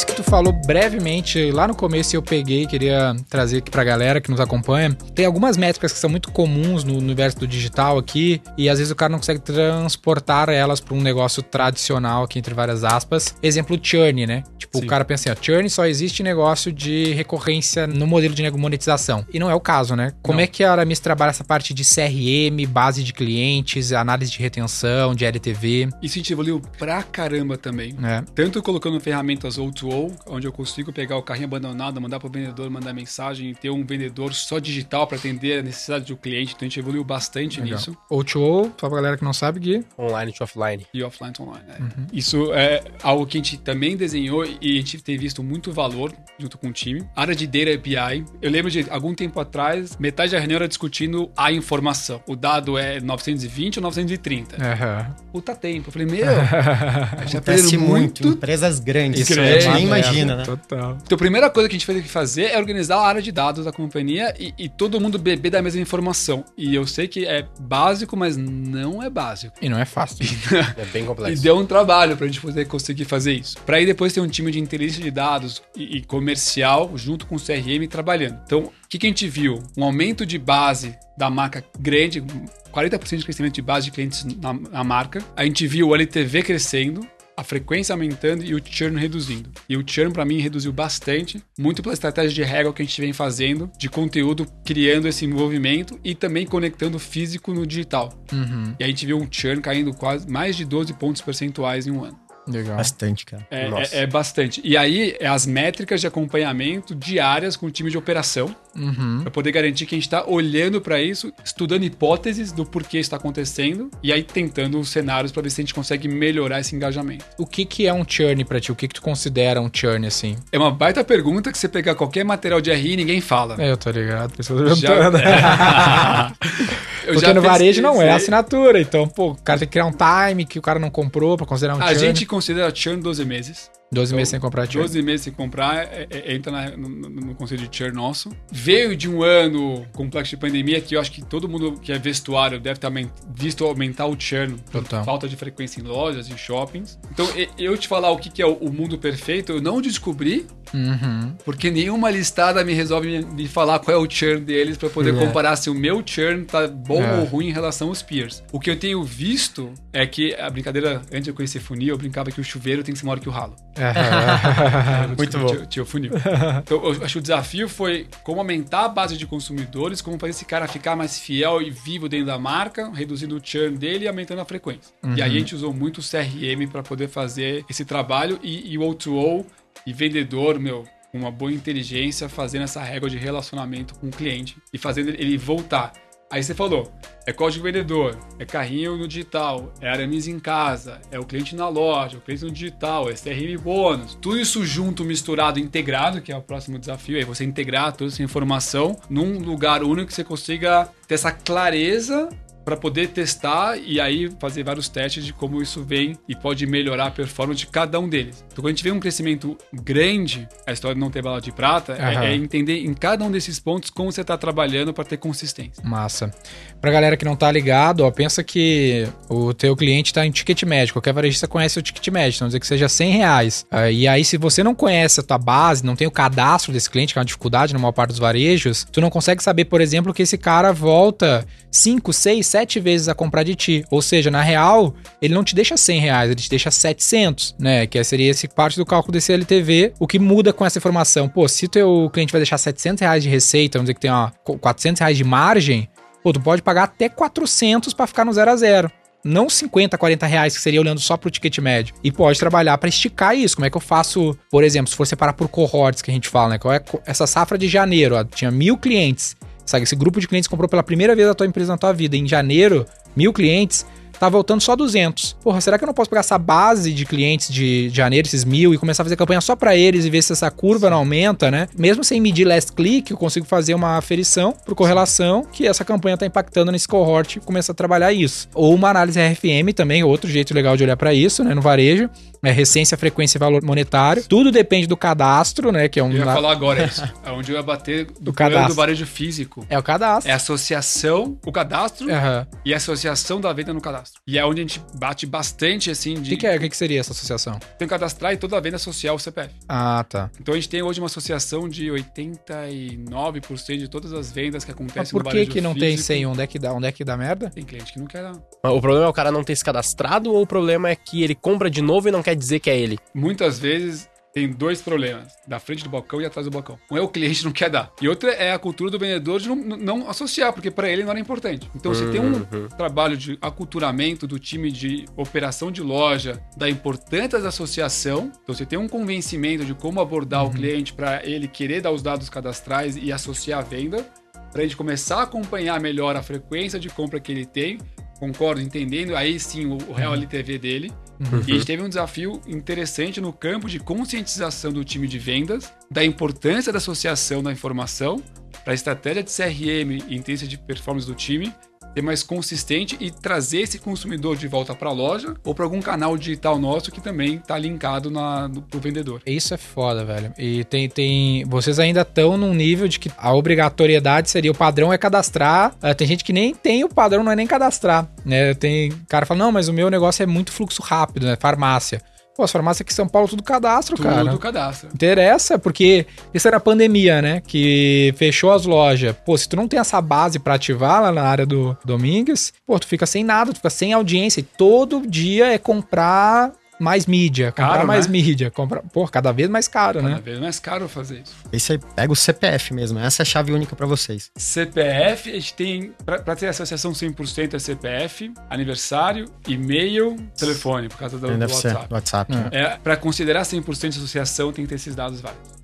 E aí você tem que pegar a venda e associar a compra para você poder garantir que você está acompanhando a jornada do cliente real de consumo claro. na loja. Uhum. Esse exemplo que você falou da farmácia. Uhum. As farmácias até dão incentivo para você dar o CPF, Sim. né? Te dão desconto. É. E realmente o valor do dado, de você conseguir. A gente chama isso lá na XP de visão única do cliente. Identificar que João é João em todas as Todos os momentos uhum. e canais dentro do ecossistema. E aí, a tua capacidade de, de combinar mensagem, proposta, momento e canal, ela muda de patamar. Tem a, a forma de solucionar através de cultura, né? De explicar, mostrar, demonstrar para o vendedor lá o porquê isso é importante. Vocês não chegaram a pensar em ter algum incentivo para os caras fazerem isso? Tem. Tem incentivos também? Ninguém vive só de cultura. De é, isso que eu pensei, eu pensei.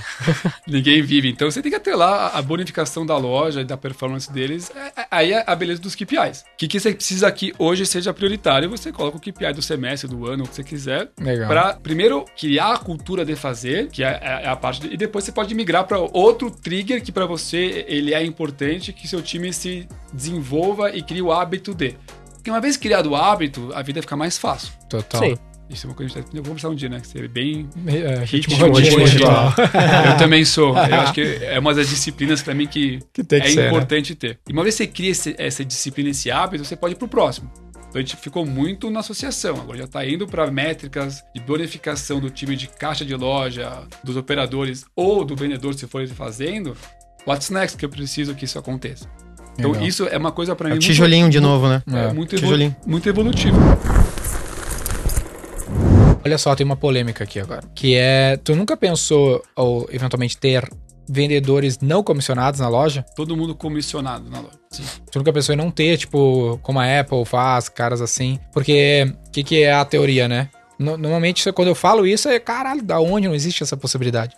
Mas tem casos, né? Eu acho que na Apple mesmo não é comissionado. Sim. Uh, e aí eu, a gente leu um artigo na American Market Association lá que era sobre uma pesquisa sobre o impacto da uh, Variable Compensation no vendedor, né? Se vendedor com comissão ou sem comissão performava melhor. E aí estava muito associado com saúde mental. Aí o resultado da pesquisa lá era que sim, a remuneração variável tinha um impacto negativo na saúde mental do vendedor, mas não ter a remuneração variável tinha um impacto na performance. É verdade. E aí, lá na V4 a gente tirou, velho. Tirou remuneração variável de todo mundo. Overall, só tem partnership como bônus.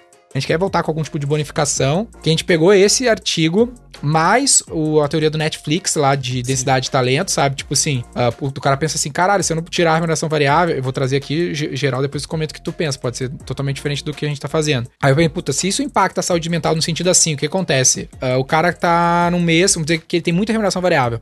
Aí tá um mês ruim, porque, meu, o lead tá ruim, fechou as porque lojas. Fechou as lojas é. Aí o cara fudeu, o cara vai ficar louco na cabeça, literalmente, eu queria fazer uh, job, fazer freela pra fazer grana. Putz, isso de fato tem um impacto. E aí do outro lado, uh, o Netflix fala, pô, se o cara for bom, ele vai performar independente da grana, porque ele é bom, ele tem ego, ele quer ser bom, teoricamente. E aí a gente juntou isso com outro fator, daí qual é a política, né? Pô, vou pagar o top de mercado. Quanto que o cara ganha? Ganha 8 mil no mercado, é o máximo que ele vai ganhar, então eu ofereço 8 mil. Faça chuva, faça sol. E a gente ganha um benefício com isso, que é, eu tiro os melhores caras dos meus concorrentes. Sim. Porque eu chego meu concorrente aqui em São Paulo, falo, meu, olha só, quanto é que tu ganha? Ah, eu ganho, meu, 4 mil mais variável. Pô, podia oferecer 4 mil mais variável, mas o cara vai ter que se mudar, é outra empresa, ver qual é que era. Eu falo, meu, é 8 mil na V4, faça chuva, faça sol. Os caras saem facinho. E a performance não caiu. Óbvio que tem todo o contexto, totalmente diferente do cenário de vocês. Como que tu vê essa questão? Você falou de um livro que eu gosto, e se eu pudesse juntar a minha cabeça aqui, que são três livros da minha cabeça num uhum. só, o Ride of a Lifetime do CEO da Disney, uhum. pra mim é um case do é Netflix. A capa do nosso grupo de CS é esse livro aí. É, pra mim é mentalidade maravilhosa. Bob, Bob Iger. É, acho genial ele. Com a densidade de talentos Netflix uhum. e com o Delivering Happiness das Apples. Pra mim é a combinação perfeita. Esse é o kit. Vamos sortear no podcast aqui esse kit. Esse kit, esse kit é bom, cara. Eu recomendo meu kit. Vai com uma camisa da Aramis junto. Importante. O que, que eu, a gente testou? A gente testou em alguns cargos mais seniors, não ser comissionamento. Até que a gente falou, poxa, mas o cara do marketing né, head de marketing ou de logística, ele não tem o variável da venda da loja para ganhar mais ou menos, então por que meu gerente de, varejo teria? Então a gente fez um ajuste em algumas cadeiras é, mais seniors, que é a performance da companhia como um todo, ela é importante para o bônus dele e não tem que oscilar se a loja vender mais ou vender menos, porque teoricamente esse cara tem que estar alinhado aos valores do que a gente está construindo e tem que ter um bom salário. Uhum. Depois a gente testou nas lojas próprias, gerente de loja com fixo maior e um variável menor. Então tinha uma estabilidade financeira que ele saberia que de lá ele não baixa. Uhum. Dependendo da performance que ele tinha, ele tinha um, um kicker de variável uhum. para poder complementar o salário dele. Então ele nunca viria aquela embarrigada. Ao mesmo tempo, naquele mês, dezembrão maravilhoso, novembrão, ele também não vai ver a porrada. E a gente percebeu que bom e ruim. Uhum. Especialmente aquele vendedor muito bom, gerente muito bom, que vai fazer a diferença na venda, ele quer o variável e ele quer fazer a porrada dele. Tem vendedor que vendeu 240 mil reais em dezembro, um vendedor numa loja. Uhum. Agora, esse cara que vendeu 240 bateu, sei lá, 150 na meta, mas porque ele era fixo com uma pequena variável, e o cara que bateu 150, mas vendeu, sei lá, 150 mil reais, uhum. no final ganhou a mesma coisa. É correto isso? Pois Essa é discussão que a gente estava tendo ontem com o meu gerente de varejo geral. E a gente está questionando o conceito e acreditando que os bons têm que ganhar mais. Até para motivar os outros a querer chegar lá. É um tema realmente polêmico complexo. Uhum. A gente testou em cargos de liderança uma estrutura mais do conceito Netflix style. Uhum. Já a loja a gente está entendendo que é um diferencial é, é, esse variável mais é, robusto sobre performance. Uhum. Até porque no final o shopping está competindo com as marcas para bons vendedores, bons contadores de histórias que a gente fala que tem que ser um bom vendedor. Uhum. Esse cara vende muito bem porque ele sabe contar isso. Então, se você também faz uma coisa muito fixa, que esse cara não tem esse crescimento upside, né? upside você acaba, às vezes, mesmo tendo uma cultura boa, perdendo esse, essa pessoa para um lugar que tem um variável mais, mais agressivo para trazer. Uhum. Por mais que eu entendo o conceito seu, vou pagar o, o, o que, que é o top. o top, e esse cara automaticamente já vem e fica. Mas eu acho que ela não funciona esse conceito para toda a hierarquia da empresa. É, o que eu vejo é que aqui no Brasil não tem essa cultura que talvez tenha, que é a do partnership Não. Tu chega e fala assim, galera, agora vai ser o seguinte, não vai ter bônus, é partnership pra todo. O cara, quê? Não quero ação, cara, eu quero um celular. Ou você vai para um PLR, tenta esquematizar É. alguma coisa in between bônus e PLR, mas É que o PLR eu sinto que ele ainda é um incentivo de curto prazo comparado ao partnership, né? Que o cara Total. fala, não, eu quero fazer um IPO em seis anos. Aí é outra história, entendeu?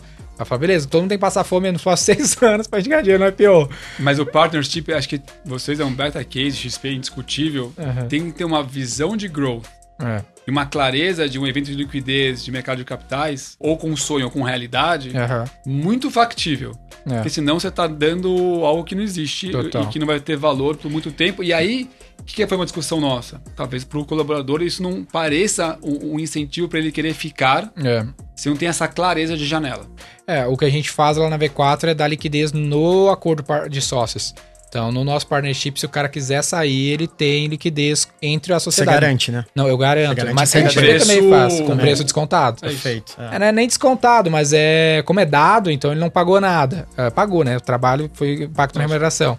Mas não é o grande prêmio, né? A gente fala assim, ó, o grande prêmio é se a gente conseguir provar pro mercado que a gente é o melhor negócio e ganhar um grande valor lá na frente. Mas, se no meio do caminho tudo der errado, tu quiser sair, eu te garanto essa, esse mínimo aqui, que ainda é um múltiplo sobre receita. Então, se tu me ajudar a crescer a receita, tu vai ganhar mais do que tu ganharia hoje, vai ganhar essa valorização. Mas é complexo, né? Mas eu acho legal. Tem uma galera que odeia, velho. O cara não cogita. Não, não sei o que. Vendedor tem que fazer sua própria remuneração. Não existe isso, cara. O cara tem 8 horas de trabalho. Ele vai chegar num limite em algum momento, né?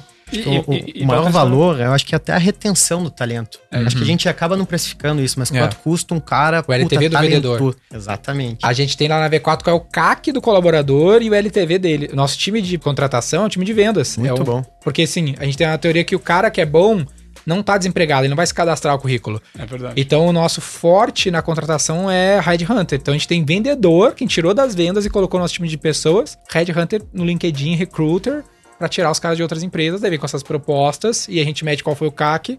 Né, esse cara já foi comissionado, hoje não é mais, mas ele era comissionado por, por pessoa que ele contratava. E aí qual é o LTV que ele trazia desse cara na companhia, né? Por isso que a inteligência de como contratar certo é importante. Porque tem gente que vai olhar para o modelo de partner e vai falar, é meu sonho de vida. É. E fala, meu, nem pensar, minha parte em dinheiro e, e- agora, por favor. Aham. E também já vai diferenciando quem é o perfil das pessoas que você quer ter no seu negócio. E é a cultura da empresa, né? É isso. Cultura é sempre uma treta, velho, porque todo mundo fala que cultura é importante, mas qual que é a cultura boa, né? Porque, porra, a Coreia do Norte tem cultura, né? A Coreia do Sul também, agora qual que é a certa?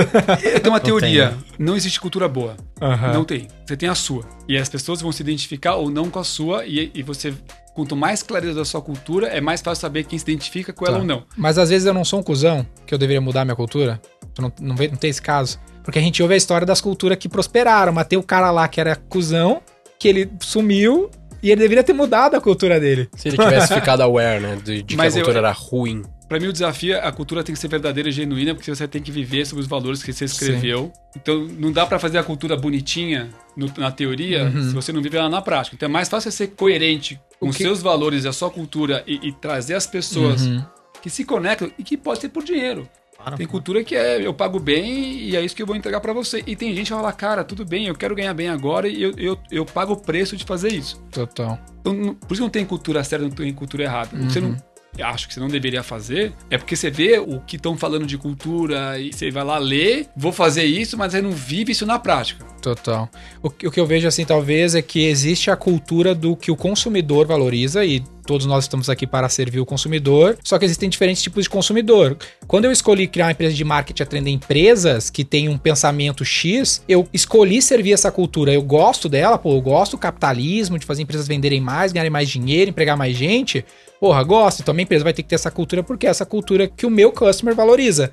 Agora, não, não, não, minha parada é ONG, meu, meu negócio. Então vai, vai trabalhar numa ONG que tá atendendo pessoas que estão botando dinheiro numa ONG, que tá servindo um outro tipo de consumidor, que a tua cultura tem fit pra atender bem esse consumidor, né? Uma cultura da XP falou: não, aqui lucro, lucro não é o nosso negócio, é um banco, pô, no fim das contas. Isso. Walk the talk. Por isso que é importante o que você quiser desenhar de cultura seja algo que seja vivido. E a cultura ela é multidimensional. Ela pode até começar de cima para baixo, mas depois ela é muito mais vivida. Por isso eu gosto de fazer onboarding, conversar com as pessoas, Ver se é a galera certa. se isso tá acontecendo na prática e não na teoria. Mas tu não participa do processo seletivo em nenhum momento? Só dos- das vagas que respondem para mim. Mas faz o onboard. Ou se alguém me pede minha opinião. Pô, você podia. Tô com uma dúvida nessa vaga, se você puder entrevistar, eu adoraria. Eu, eu faço o oposto. Chega para mim todo cara, final, tá contratado, só falta o teu carimbo. E aí eu venho um relatório, eu olho se eu não acho nenhum. Uh, como é que eu falo? Um instinto, sabe? Que isso aqui tá estranho. É. E aí eu 70, 80% passa. Daí o onboard eu faço em grupo com a galera daquela safra ali, ó. Seis caras, cinco caras, três caras. Faço 30 minutos com seis. Mas sempre passou no meu crivo final ali do relatório. Mas sempre fico nessa dúvida, né? Que tem, tem que participar desse processo de entrada, uh, ou mais high touch na contratação, ou no onboard. De alguma forma, tu tem esse é o trabalho, né? Garantir é, que a galera que é a galera certa. Eu acho que é isso. O trabalho é, é ter clareza do time de talent, do que eles estão buscando de características para garantir isso. Até gosto, eu tenho testado esse formato em entrevistas. Quando eu tenho alguma dúvida, eu costumo trazer mais pessoas para entrevista. Então eu já fiz entrevista de vaga quando eu não tinha conhecimento técnico para poder debater e ter clareza. Pessoas de fora da empresa que eu gostava da Legal. opinião. Caramba, difícil. Tá bom. E aí ele falou, ó, pensa num bate-papo, tá? Aí a vaga de marketing nossa, que para mim foi um desafio uhum. quando eu fui trazer a Ju, era eu, eu, trouxe um cara de agência, que é o Everton, que é amigo meu da Future Brand. Depois uhum. eu trouxe um amigo meu de negócios digitais lá, o, o, Bruno Pinheiro. Legal. E eu juntei uma turma lá e falei, faz as perguntas aí também. Uhum. E me traz sua sensação. Aí eu gostei do formato, eu comecei a algumas vagas. Na coletiva, três pessoas sabatinando. É. Coitada, gente. Mas eu começo. Ó, pensa no bate-papo. pensa no bate-papo leve, que são pessoas que, no caso dessa vaga, que eram de fora. Uhum. E algumas vezes eu faço para vaga de dentro. Estou contratando uma pessoa de VM. Eu peguei a, minha, a pessoa de trade, de planejamento PCP, alocação, uhum. mais uma pessoa e, e bater um papo juntos. Porque tá. aí a gente começa também a ver fit cultural e às vezes a gente está procurando skills complementares, porque para mim é muito menos sobre área e mais sobre entrega de valor. E, e, é uma mudança de mindset da companhia interessante. A área A, a área B, a área C. De verdade, a área é importante. Uhum. Muito mais como enablers do processo do que como entrega na minha cabeça. E no final, o que importa é que, que tem de valor de entrega final. Uhum. Vou dar um exemplo engraçado. Alguns anos atrás, eu me senti no filme Tropa de Elite, que eu via nas reuniões de planejamento comercial e, e logística, pegando o corpo do morto e jogando no vizinho. A uma hora eu olhei e falei, cara, de verdade, não me interessa onde morreu morreu, não pode morrer. e não me interessa se foi no planejamento, na logística, no comercial, vocês têm que se alinhar. E aí eu entendi. É a causa do problema. É, né? Não é sobre a área, é sobre entrega de valor. Então, às vezes, você ter esse processo de entrevista, você vai pegando se essa pessoa que você está trazendo encaixa nessa estrutura para gerar valor, que é o que importa no final para a companhia para o cliente. Se não, você está só meio que costurando feudos e, e não integrando. É. Eu acho que é o desafio. Resolvendo muito o problema e não a causa, né? Do, do problema lá na, na essência. That's it? That's it. Uh, Richard, quem quiser, eu sei que tu tá mais low profile, né? Como é que é essa tua visão, assim, pra gente finalizar, de ser mais high profile, mais low profile? Eu lembro que eu li o Empresas Feitas para Vencer, a gente sempre fala aqui, o Jim Collins fala que o bom líder não é high profile, e eu fiquei com isso na cabeça por muito tempo. Falei, não, vou, vou ser high profile, ficar nos bastidores. Como que tu vê isso? Tem uma importância de ser, de estar falando pela empresa, Super. e se a galera quiser ver mais, falar mais com você, como é que faz? Eu tenho um amigo, ele tava como CEO da Exame, uhum. Uhum. Conhece o Thompson? Não conheço. E ele chegou um dia pra mim e falou: Rick, não existe mais CPF sem CNPJ.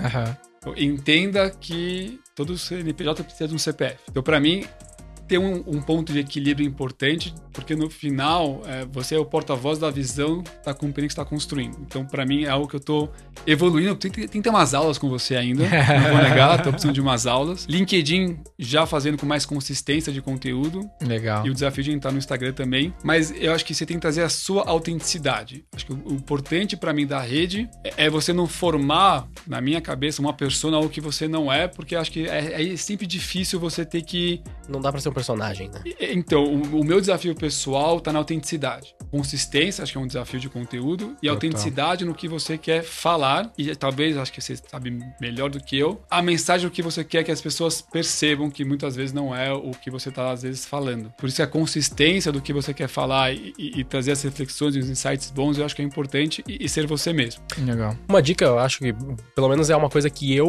gostaria de ver se eu te seguisse, por exemplo, e é mega fácil de fazer e tem muito cara de Instagram, é dia a dia. O que, que tu faz no dia a dia, velho? Tipo, qual que é a rotina? Quais coisas tu tá olhando no detalhe? O, que que tu é hands-on? O que que tu é mais deixa os caras fazer lá e tá é, tudo tipo bem? essa, na nossa experiência com conteúdo pra pessoa, a graça mora no que a pessoa é, porque a gente já sabe mais ou menos quem a gente é, quem as pessoas são, né, no, no na empresa. E sabemos que a empresa é. Cara, é o CEO, babá, ah, cuida disso, daquilo, ok. Agora, pô, aonde a galera vai se engajar e querer gostar mais, ou vai acabar gostando mais de ti? Quem é a tua esposa? O que, que tu faz com teus filhos? Vou fazer uma pergunta que eu fiquei na dúvida. Tu tem três filhos e não tem um carro? Eu tenho um carro em casa. Ah, eu tenho mais tem. o meu. Eu sempre amei carro, então eu sempre tive carros legais.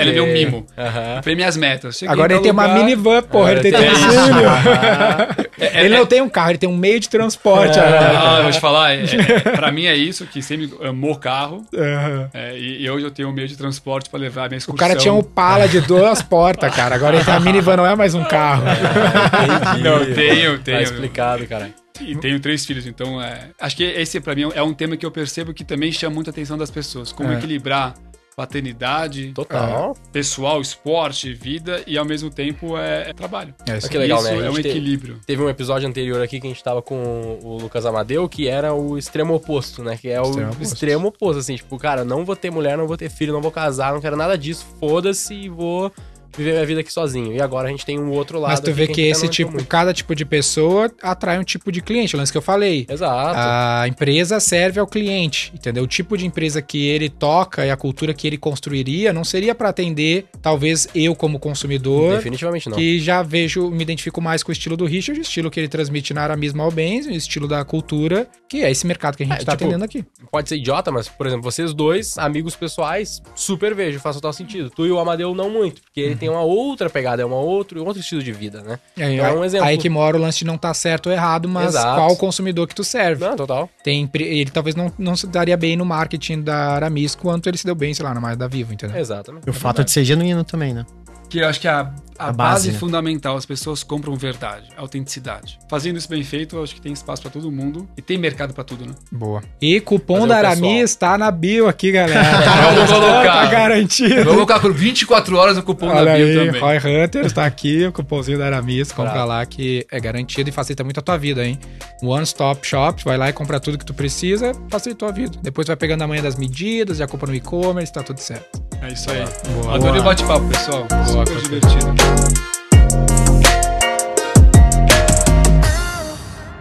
Sacou? Saquei. Siga o Roy Hunters no youtube.com barra Roy Hunters e no Instagram pelo arroba Roy Hunter Oficial e faça parte do nosso grupo do Telegram com conteúdos exclusivos.